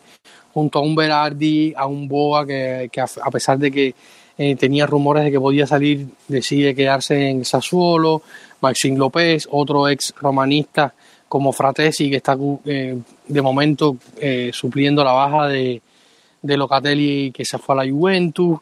En defensa no cambiaron nada. Eh, yo creo que, que, es un equipo que, que, no cambió mucho una temporada a la otra, salvo algunos puntos, esto que mencionaba, pero que en el fútbol la idea sigue siendo la misma. O sea, el conjunto de Sassuolo tiene una idea clara, un fútbol ofensivo, abierto, de ataque, de proponer, de, ir arriba, de, de, poner en dificultades a los rivales desde la tenencia del balón y, y, desde el ataque a los espacios para crear la mayor cantidad de oportunidades de, gol. Y yo creo que, que va a la Roma parte de, la, de las bajas que pueda tener y de lo que pueda poner en campo eh, José Mourinho. Como comentábamos al inicio, en Molin, eh, por segundo día, o sea, de esta semana, el lunes trabajó eh, individual, ya martes y miércoles eh, trabajó eh, parcialmente en grupo, hizo trabajo individual, hizo trabajo en grupo. Eh, no sé si Mourinho lo verá al 100% para, poner, para ponerlo titular contra el Sassuolo, aunque cuando se habló de, de la situación de Smalling dijeron que no era nada grave, que lo estaban llevando con calma. y yo creo que, que, habrá que ver quién va a ser finalmente la pareja de centrales, si Mancini sigue con el, con el problema de, la, de las ampollas y tal, si va a ser con Bula o, Ibáñez, algo que no se ha probado casi en lo que va de temporada, incluso ni en la pretemporada. Eh, no, jugó, no, ha jugado mucho con, Mourinho porque ha estado eh, tapado por, por, por Smalling, que a todas luces iba a ser el titular, lo que en la pretemporada, en el último partido de pretemporada contra el Raya Casablanca en el Olímpico se lesiona. Y, yo creo que va por ahí, ¿no? Al final Castro va a ser titular, habrá que, apelar a Calafiori, que estuvo con la sub-21 de Italia y jugó, eh, sobre todo entrando en, los finales de partido, jugando 20 minutos más o menos. Eh, habrá que esperar a ver cómo está Calafiori, qué puede aportarle al equipo, eh, sobre todo la sobriedad que necesita en defensa, como lo decía Martín, por esa banda suben Berardi, puede subir Juricic, eh, incluso a veces hasta Maxim López se, deja, se descuelga por ahí, es un equipo que se mueve mucho en la punta, con Raspadori que, que es un que cuando juega en la punta no te da referencia y se mueve por todo el frente de ataque. Eh, habrá que ver cómo funciona por ahí la defensa. En medio campo se dice que Beretú y Cristante son inamovibles para, para Mourinho. Beretú jugó un partido de los tres de, esta ventana FIFA, que fue el primero contra Bosnia, los otros dos arrancó desde el banquillo. Eh, Cristante fue a la inversa. Eh, en el primer partido entró desde el banco contra Bulgaria, en el segundo no jugó y en el tercero fue titular los 90 minutos contra Lituania, eh, propiamente en el MAPE, en el estadio del, del Sassuolo.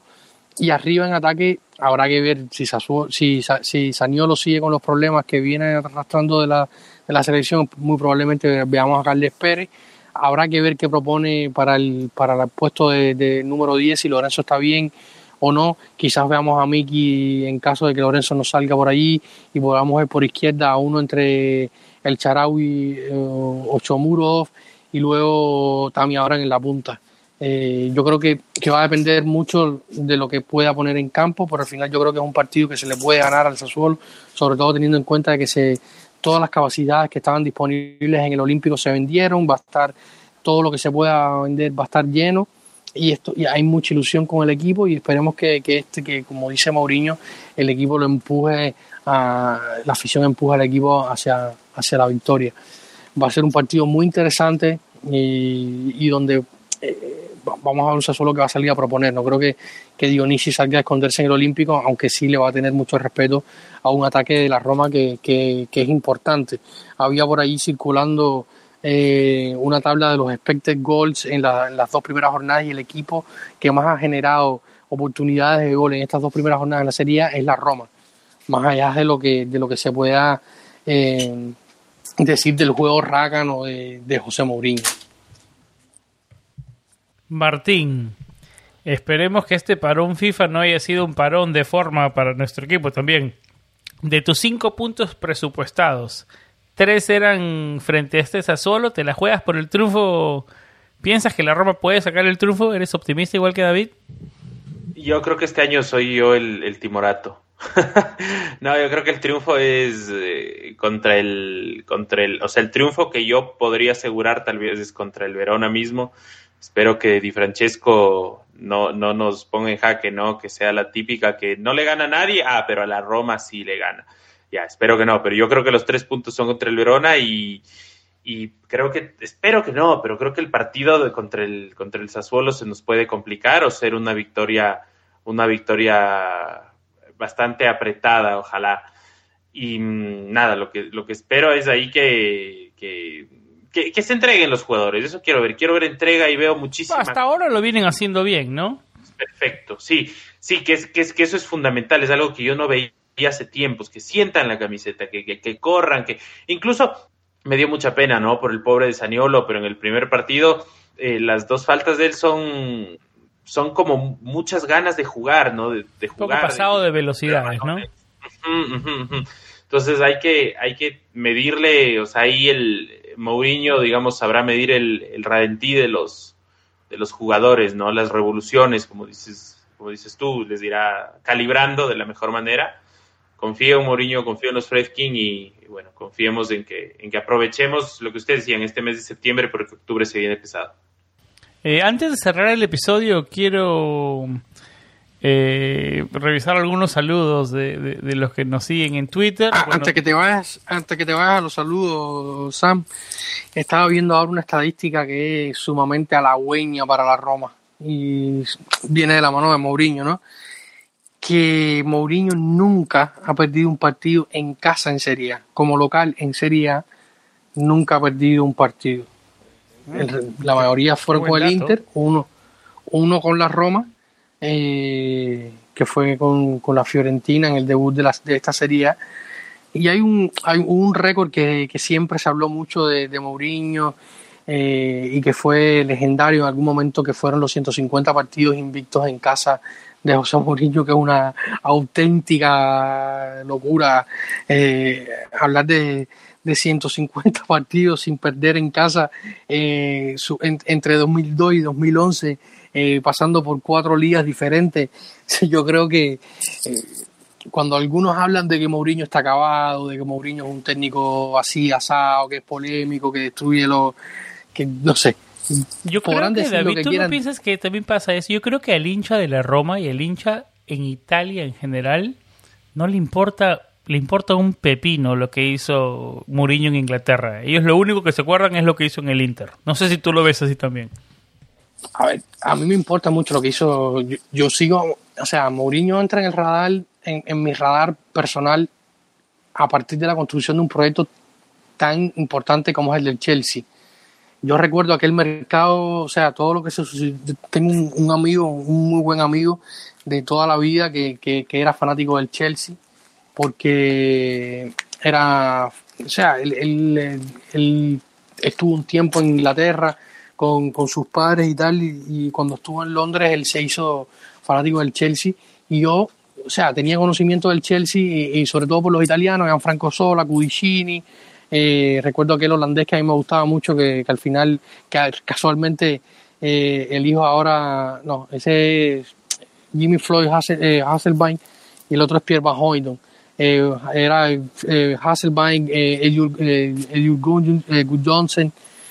Entonces, ese Chelsea, antes de la llegada de Mourinho, siempre me llamó la atención. En el, en el Pro Evolution lo, lo jugaba. Emmanuel Petit. Emmanuel Petit.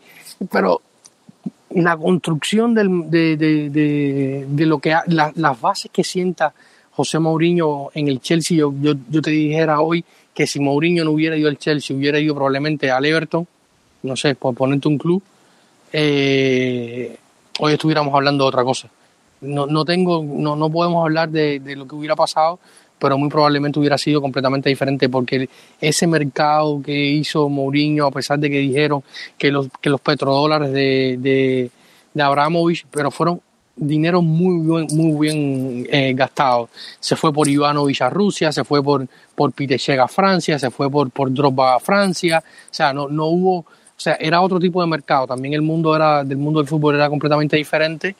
Eh, pero fueron fichajes mirados, fichajes importantes y jugadores que podían aportarle y no jugadores de renombre para armar un equipo eh, y si no sentar bases a la Que fue lo que trató de hacer el Chelsea cuando recién llegó Abramovich con los Shevchenko, con ese tipo de perfil. Eh, exactamente. No, siempre tuvieron fichajes de, renombre importante, pero la base y, la consolidación del proyecto fue una estructura de abajo hacia arriba muy interesante.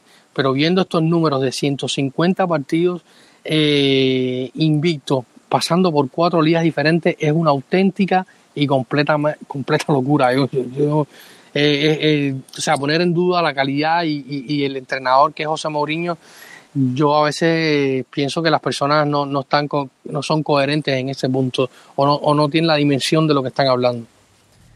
Bueno, antes de cerrar el episodio, ahora sí quiero mandarme con los saludos. El primero de todos es para nuestro Patreon, David, Irving Sainz que con Nuestro único Patreon, el soldado Ryan. El soldado Ryan, gracias Irving, la verdad.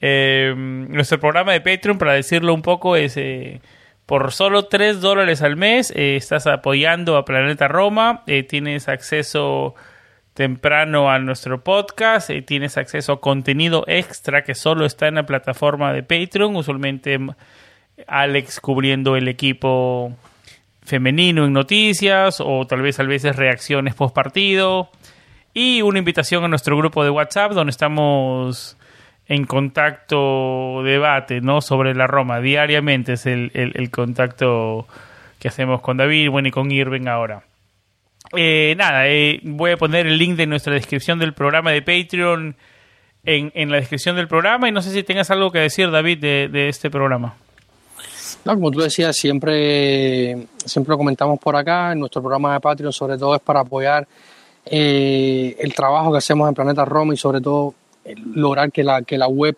eh, se, mantenga, se mantenga operativa. a veces es importante esto, remarcarlo para que la web siga funcionando y poder seguir poniendo noticias y sobre todo con el tema hosting. Pero básicamente es esto, ¿no? apoyar el desarrollo y, el mantenimiento de, lo que es Planeta Roma hoy como web y como, y como programa que somos en general. Claro. Y tratamos, como, como les decía, de, darles algo, algo extra, ¿no? Material exclusivo. Sí, siempre tenemos entrevistas, reacciones por partido, audios, diferentes invitados. Exactamente, audio de, diferentes invitados como son Yasigo, Alessandro Uriquio de Radio Estéreo eh, y otros. Estamos planeando algunas entrevistas en los próximos días eh, y, siempre contacto directo con, nosotros y con todo. Eh, Tienen acceso a mandarnos preguntas y, digamos, eh, Patreons también a, a mandar este, temas de conversación importantes del programa. Si quieren participar en el programa también les podemos invitar a un episodio. Entonces hay algunas cosas de ventaja que les da el programa de Patreon. Eh, nos escribe Irving Science, nuestro Patreon. Comenzamos con él. El doble pivote Cristante Beretut será fijo toda la temporada o el supuesto fichaje de invierno tendrá cabida en el once titular. Yo creo que lo cubrías un poco antes, David, tú esta pregunta. Eh, en papel, Cristante Beretut son los titulares, pero compartidos cada tres días muy seguidos, rotaciones y oportunidades eh, van a ver. Sí, sí, sí, totalmente. Yo creo que sobre todo en, en Conference League vamos a poder ver quizás un poco más a Villar, un poco más a Diaguara, un poco más a, estos chicos Darboe y, y, Eduardo Bove, eh, que son las joyas de, la primavera. Evidentemente va a haber rotaciones y, va a haber oportunidad para todos, pero los partidos importantes yo creo que, sin duda alguna lo van a cubrir Cristante y Virtud que son los, mediocampistas más importantes y los, y los, que más se acercan a la idea de lo que tiene José Mourinho y sobre todo Cristante que viene a cubrir ese, ese rol de ese 5 que quería eh, José Mourinho con otras características quizás más cerca de lo que, se, se, podía personificar en Chaca, ¿no? Alex Aguilar nos escribe, Martín, ¿cuáles son los factores? ¿Cuáles pueden ser los factores para que haya tantas lesiones en nuestros jugadores en comparación con otros equipos? Saludos desde Guatemala. Saludos grandísimos y mil gracias por escucharnos, Alex. Eh, yo creo que, Martín, esto le pasa a todos los equipos, ¿no? Se siente que pasa esto en la Roma, obviamente, ¿no? Pero yo creo que le pasa a todos los equipos. Yo creo que, lo, bueno, e, e, es, es, es, lo, de, lo de nosotros es algo extra, ¿no? Sí, yo creo que son, a ver, eh, las bombas que estaban enterradas en Trigoria, sin duda, no, mentira, mentira, estoy bromeando. No, sé. no sé si se acuerdan que hace que, poco encontraron que, que, en Trigoria uranio empobrecido tenía las bombas esas, por lo menos. Exacto, uranio empobrecido, como dice David. No, no, bueno, fuera de broma. Eh, creo que es algo que, que sí, que, que últimamente nos, nos, ha golpeado mucho. Creo que ha habido mucha mala suerte con, con esta recurrencia de, lesiones, sobre todo del cruzado, ¿no? Del, ligamento cruzado, porque es algo que ya se viene oyendo hace algún tiempo. Quizá en este último año eh, yo diría que sí, ya es eh, parte de la nueva normalidad. Eh, no nos olvidemos cómo cómo cerramos temporada nosotros, eh, improvisando en varias partes del, campo, y yo lo paragonaba con, con, el Real Madrid en su momento, ¿no? Eh, el Real Madrid cerró temporada, quizá el de los equipos visibles, el único que estaba peor que nosotros, con una cantidad de lesionados ya eh, absurda. Entonces, eh, yo creo que, es, que es, un, es, un, poco de mala fortuna, es también la acumulación de partidos. Los, los jugadores, eh, digamos, no han tenido vacaciones. El, año pasado acabaron de competir en, en torneos europeos, recordémoslo, en, en, en, ya el verano. Tuvieron un verano muy corto, las temporadas arrancaron antes.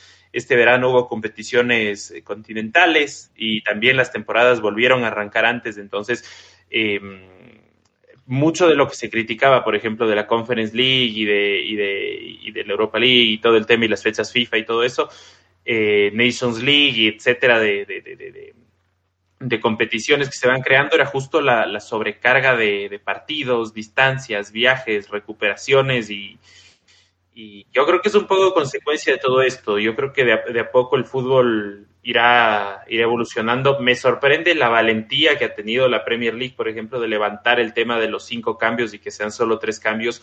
Yo agradezco que la Serie A mantenga el tema de los cinco cambios porque le da un poco más de oxígeno eh, y de rotación a los, a los planteles que poco a poco veremos en qué acaba, ¿no? Si es que se mantienen los cinco cambios, si es que los planteles se hacen cada vez más profundos, ya no 23 jugadores, no 30, en, estoy hablando cualquier cosa ahorita, o si es que en verdad en algún punto se vuelve a ajustar, hay menos partidos. No nos olvidemos que la tendencia siempre es a la alza, ¿no? El espectáculo debe continuar. Tendremos tal vez mundial de 48 equipos, de 36 equipos, de lo, Dios sabrá cuántos, es lo que plantea Infantino, mundial cada dos años. Entonces, eh, esto va a seguir. Yo creo que va a ser una tónica constante eh, y un nuevo desafío del juego, la cantidad de lesiones y rotaciones que van a tener que eh, asumir y, y adaptarse los técnicos. ¿Qué pasa con Villar, que no juega ni es segunda opción? Nos escribe Maxi Frigieri desde Buenos Aires, Argentina. Eh, saludos para nuestro amigo Maxi. Te cuento, David Martín, que ya me contacté con su asistente. Me dijo que en dos semanas va a revisar nuestro caso a ver si el otro mes podemos tenerlo en el podcast a Maxi. Así que esas bugia, son las sono bugie. en el tema Maxi Frigieri. Y nada, ¿qué, dice, ¿qué pasa con Villar? Villar fue un tema interesante, ¿no? Pasó de ser una joven promesa a un jugador que tal vez podemos sacarle por los Valenza, a un jugador que no encontramos solución de ningún equipo, a un jugador que ahora parece no ser opción principal para Mauriño, por decisión técnica no estuvo en las gradas el partido anterior.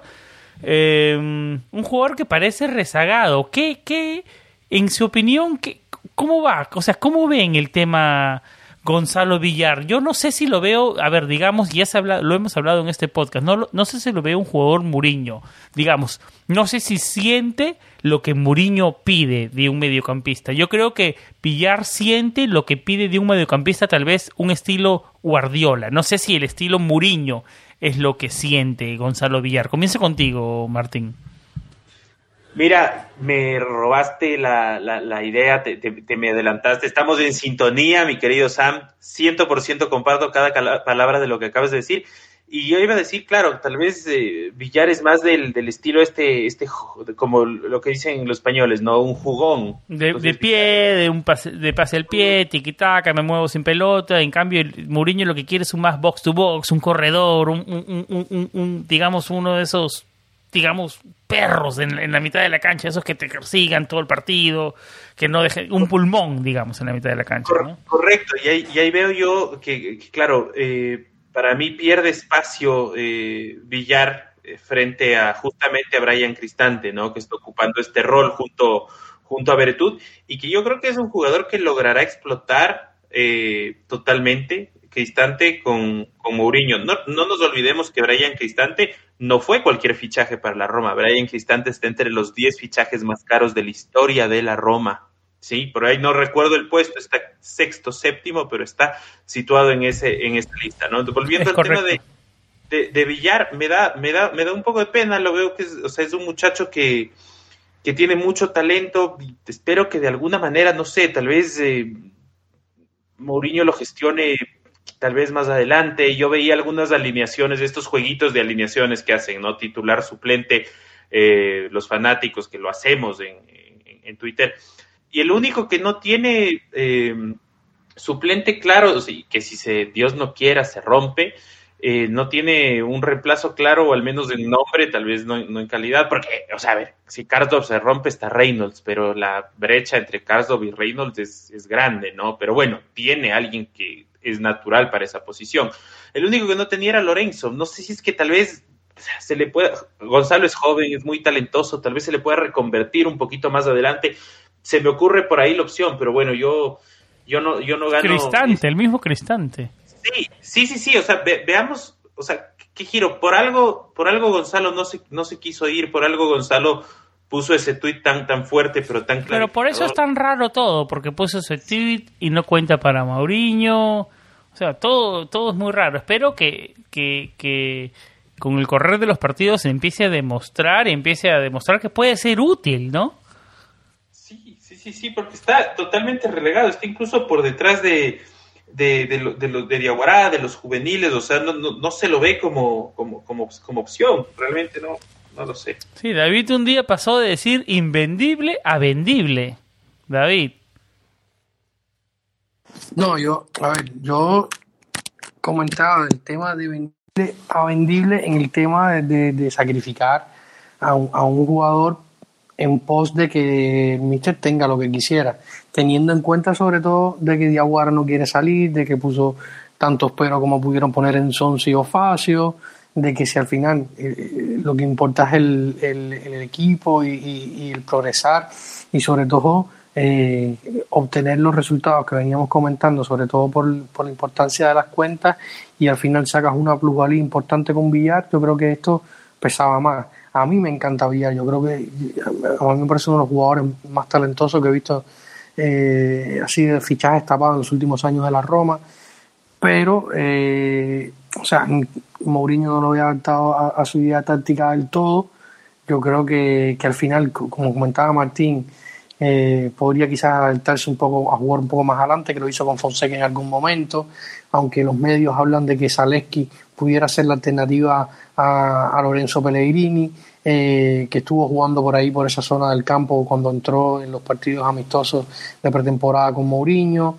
Eh, yo lo veo también haciendo un, trabajo a, a, lo cristante de, cierta manera, le, quizás le falta un poco más de envergadura física, pero yo creo que hizo muy buenos partidos la temporada pasada jugando eh, en ese pivote eh, central, eh, no, no, tanto con, con Jordan Beretú, porque Jordan es un hombre de irse más hacia arriba, de doblarse, de llegar más a segunda línea y necesita alguien más que lo acompañe en esa presencia física, le ayuda a cerrar las líneas, pero eventualmente yo creo que puede ser importante, yo creo que que Mourinho lo sabe eh, y en algún momento lo utilizará.